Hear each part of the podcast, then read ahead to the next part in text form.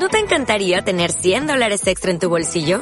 Haz que un experto bilingüe de TurboTax declare tus impuestos para el 31 de marzo y obtén 100 dólares de vuelta al instante. Porque no importa cuáles hayan sido tus logros del año pasado, TurboTax hace que cuenten. Obtén 100 dólares de vuelta y tus impuestos con 100% de precisión. Solo con Intuit TurboTax. Debes declarar para el 31 de marzo. Crédito solo aplicable al costo de la presentación federal con TurboTax Full Service. Oferta sujeta a cambios o cancelación en cualquier momento tengo tiempo. Pareciera que esa es la frase así como por default que le decimos a todo el mundo, no tengo tiempo, no tengo tiempo, estoy ocupada, estoy full, no puedo, o sea, y realmente todos tenemos 24 horas en nuestro día. Lo que pasa es que dependiendo de cuál sea tu prioridad, cuál sea esa parte de tu vida que quieres hacer que avance, le dedicas o no tiempo a algo. Acuérdate, en serio, a mí me cambió la forma de ver mis días el asimilar que todos, todos tenemos 24 horas en un día. Que unos elijan delegar, que unos elijan abrumarse con todo, que unos elijan pedir ayuda, que otros elijan decidir hacerlo todos solitos, como yo a veces. Esa es otra cosa. Pero las horas son 24. Tú eliges cómo las usas. Y no creas que te voy a dejar aquí la conversación nada más, vamos a ir mucho más profundamente y los tres tips de todos los podcasts van a estar al final. Soy Caterina, soy coach de libertad, soy alguien que decidió crear una vida de la que no me tuviera que escapar después de vivir 14 años casada a un trabajo súper estresante, súper demandante, con un súper sueldo por supuesto y muchísimo prestigio. Decidí que no más que mi corazón ya no estaba en ese lugar y que eso no era justo ni para la empresa ni para mí. La idea es que tú también puedas crear, si quieres, una vida en la que no cuentes los días para irte de vacaciones, en la que no cuentes los días para que sea fin de semana. Una vida que realmente valga la alegría y no la pena. Entonces, no tengo tiempo. Tú eliges en qué usar tu tiempo para lo que va a hacer que avance eso a lo que tú le quieres dar importancia. Muchas veces estamos en un trabajo que no nos gusta. Estamos en un trabajo en el que sabemos que nuestra vida no puede ser resumida como alguien que trabajó 40 años en una empresa. Pero aún así, ahí seguimos. Y está bien, a veces hay que seguir un ratito más. Pero en tus momentos libres, no haces nada para cambiar esa situación. En tus momentos libres, probablemente te pasa lo que me pasaba a mí antes de dejar la empresa. En esas épocas no existía Netflix, pero existía la televisión con cable. Con cable, no con cable, por cable. Con cable son todas. La televisión por cable. Y yo lo que hacía era que llegaba a la casa agotada, con mi combo número 3 de McDonald's, con mi caja de cigarros, me tiraba en el mueble o en la cama con todo eso, con el cigarro, con la papa, con el nugget, con todo y me ponía a ver televisión. Tenía DirecTV en ese momento y veía programas que había dejado grabando y como que me, iba disolviendo en la cama de cansancio mientras veía tele y eso.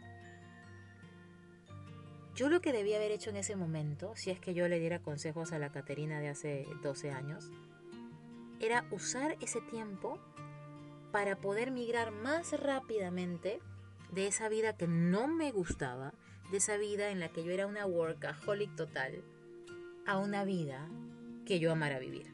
Usar ese tiempo en lo que ahora eh, llaman side hustle, que si lo pudiéramos traducir es algo así como que un trabajo paralelo o un, un emprendimiento en paralelo mientras aún estás en ese trabajo que no te encanta. Usar esas dos horitas, aunque sea una horita, para ir avanzando en tu sueño real. Y si no sabes cuál es tu sueño real, para ir avanzando en explorar qué te gusta y qué no te gusta. No simplemente dejarte caer en el sofá o en la cama o en el happy hour o, donde sea que caigas o en el cine, donde sea que vayas a llorar tus penas luego de trabajar. Y no te lo digo como, como que, ay, yo ya no lo hago. no, no, que yo pasé por lo mismo, igualito, igualito. Yo salía del trabajo y buscaba una forma de desahogarme. Me iba de shopping, me iba a tomar, me iba al cine, me iba a alguna fiesta, reunión, lo que sea, o me quedaba tirada en el mueble, comiendo, fumando y lamentándome de que no tenía tiempo para nada y que mi vida jamás iba a cambiar. Entonces eso me agotaba más y creaba un círculo vicioso. Yo decía, bueno, es que tengo que descansar, pero descansar no necesariamente es poner tu mente como en estado zombie viendo cosas que no van a hacer que crezcas, no van a mejorar tu vida. Descansar, mi mamá me enseñó eso. Mi mamá me enseñó que descansar no solamente es dormir, descansar es cambiar de actividad a una actividad que libere tu mente. Descansar no solamente es dormir, descansar es cambiar de actividad a algo que te ilumine los ojitos, la sonrisa, el corazón. Entonces, por eso es que seguramente te ha pasado que a veces estás súper cansada y te invitan a hacer algo que te encanta y ¡fu! se te olvida el cansancio. O a veces te ha pasado que estás descansada, tranquila y te dicen vamos a hacer tal cosa y tú no te gusta para nada. Eso sientes un bajón de energía. Porque lo que no tienes no es tiempo. Lo que no tienes es energía para dedicarla a eso que estás eligiendo hacer o no hacer. Eso lo aprendí en Procter. En Procter teníamos un entrenamiento que se llamaba The Corporate Athlete, el atleta corporativo. No sé qué le pasa a mi lengua inglesa hoy. He dicho las frases así como un poco chancadas. The Corporate Athlete, el atleta corporativo. Y la premisa de este entrenamiento, de, este, de esta capacitación que nos daban era que lo que tenías que manejar en tu vida no era el tiempo, sino la energía. Y que todo lo que te ayudara a elevar tu energía, a estar más descansada, más clara en tu mente, más eh, físicamente dispuesta a hacer lo que tienes que hacer, eso era lo que realmente valía. Más que simplemente estar reposando o cayendo en los agujeros negros de hacer cosas que realmente no te hacen avanzar. Entonces, si tú estás pasando por una situación como esta en la que dices, no tengo tiempo para hacer lo que realmente quiero, ya no tengo tiempo para hacer las cosas que antes me encantaba hacer, ya no tengo tiempo para hacer nada que no sea solamente trabajar, te voy a dar tres tips que en su momento a mí me ayudaron un montón.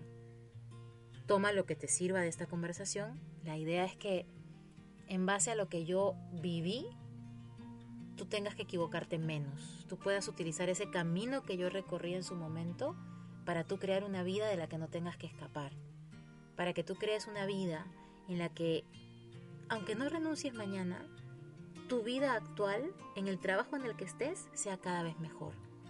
Entonces, tip número uno. Este tip me lo dio mi primera jefa en Procter. No teníamos una buena relación para nada. Y yo sentía que mis días se pasaban volando y que no, como que no tenía tiempo para nada y era recién practicante. Ella me dijo, ella se llamaba Claudia, eh, me decía, Kate, yo no sé en qué usas tu tiempo. Necesito por favor que anotes todo lo que haces en el día para entender en qué se te está yendo las horas.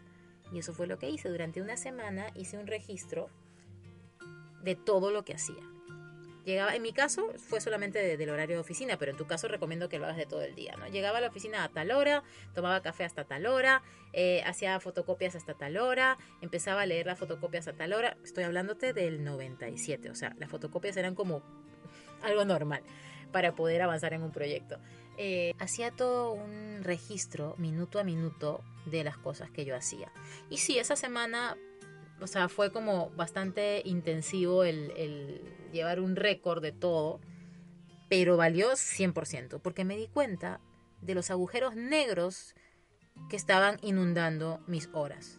De esos momentos en los que me quedaba haciendo cosas que no me hacían avanzar, esos momentos en los que retrabajaba. En Procter teníamos mucho esa frase, ¿no? Evita el retrabajo, evita el rework. Trata de no hacer las cosas eh, muchas veces, sino pensarla bien y hacerla una sola vez, no tener que corregir y recontracorregir y volver a revisar y recontra-revisar y me pasaba mucho eso. Entonces anota por una semana en qué usas tu tiempo. Te aseguro que te vas a sorprender.